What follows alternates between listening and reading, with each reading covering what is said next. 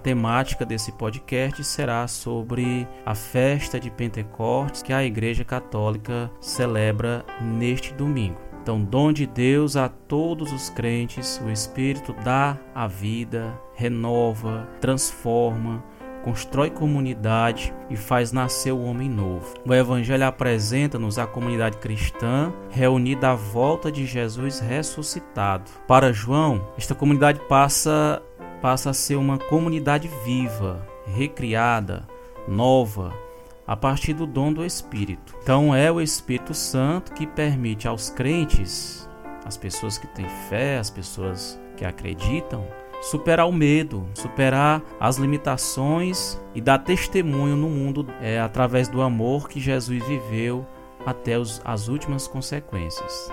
Bom, trazendo um pouco o sentido da festa de Pentecostes, ela encerra o período pascal o grande dom de Cristo ressuscitado, que subiu ao céu e assumiu seu lugar na glória de Deus. Glorificado à direita do Pai, disse São Pedro, ele enviou o Espírito Santo para conduzir os apóstolos a toda a igreja. Está lá em Atos dos Apóstolos 2. Jesus havia prometido enviar o Espírito Santo para ser a força e a luz da igreja, conforme João 15, 26.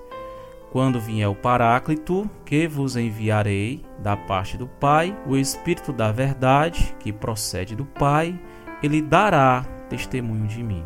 Então, Jesus, ele sabia que sem esta força do alto, os discípulos jamais seriam capazes de implantar o reino de Deus neste mundo através da igreja. Aí no caso, lembramos aqui as perseguições as perseguições seriam muitas em todos os tempos, desde o primeiro século até os dias atuais. E muitas seriam também as heresias que ameaçariam destruir a verdade que salva. Só na força do Espírito Santo isto seria possível. Por isso, Jesus, na sua ascensão, foi a solenidade que nós celebramos domingo anterior, proibiu que os apóstolos se afastassem do cenáculo antes de serem revestidos, batizados no Espírito Santo. Vejam bem o que nos lembra a solenidade da ascensão do Senhor.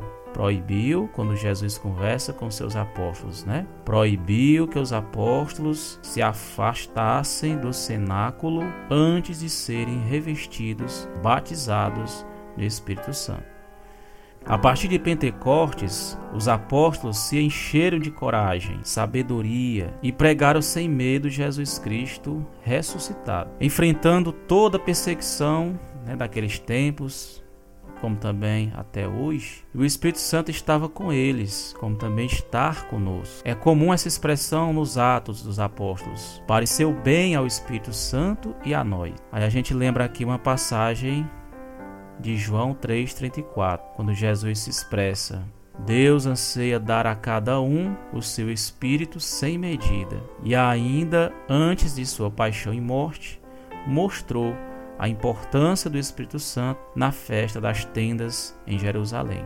Jesus deixou o Espírito Santo como mestre da igreja. É importante nós lembrarmos isso. Jesus deixou para nós o Espírito Santo mestre da igreja. Então é é o Espírito Santo que vai nos conduzindo, é ele que vai nos fortalecendo. É o Espírito Santo que nos anima. É o Espírito Santo que deve animar as comunidades, animar o povo de Deus. Muitas coisas ainda tenho a dizer-vos, mas não as podereis suportar agora. Quando vier o Paráclito, o Espírito da Verdade, ensinar-vos-á a toda a verdade. João 16, 12 a 13.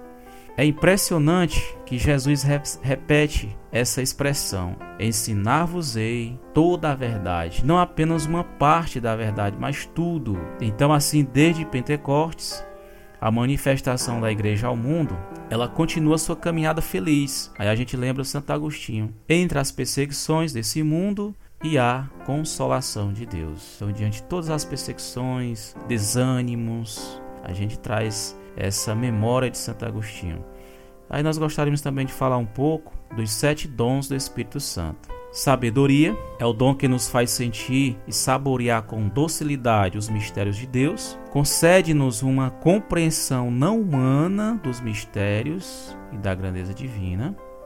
ele eleva o homem a uma experiência sobrenatural de Deus, segundo Provérbios 3:13. Feliz aquele que encontrou a sabedoria, não a sabedoria de tentar enganar o outro, trapacear, mas encontrar a sabedoria de Deus. O outro dom, entendimento, também conhecido como o dom da inteligência, é o dom que nos faz penetrar na verdade divina, concede-nos um conhecimento que não está limitado ao, es ao esforço humano, mas ele ultrapassa, dando-nos a conhecer a verdade que simplesmente pela razão humana não temos conhecimento. O conselho concede-nos a maneira certa de, de proceder diante de algumas situações que poderiam pôr em risco o caminho rumo à salvação. Fortaleza é o dom que nos move a executar o que nos ensina o conselho, tendo como finalidade a maior glória de Deus, apesar dos sacrifícios exigidos para isso. Ciência, este dom está ligado intimamente com a providência divina pois pelo dom da ciência conseguimos ver a mão de Deus nos acontecimentos mais ordinários do cotidiano.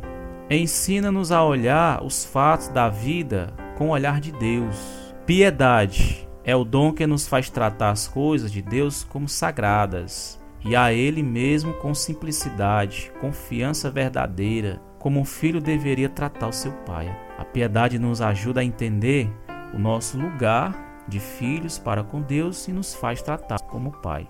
Temor de Deus não é um dom que nos faz ter medo de Deus. Presta atenção nisso.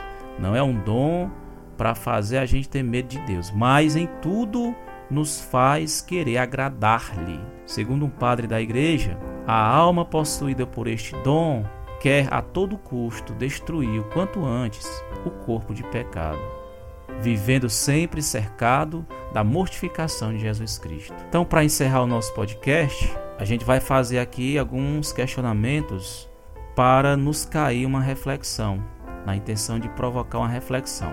As nossas comunidades são, antes de mais nada, comunidades que se organizam e se estruturam à volta de Jesus. Jesus é o nosso modelo de referência. É com ele que nos identificamos ou é num qualquer ídolo de pés de que procuramos a nossa identidade? Se ele é o centro, a referência fundamental, tem algum sentido as discussões acerca de coisas não essenciais que às vezes dividem? Fica aqui a nossa reflexão para este podcast sobre a solenidade de Pentecostes.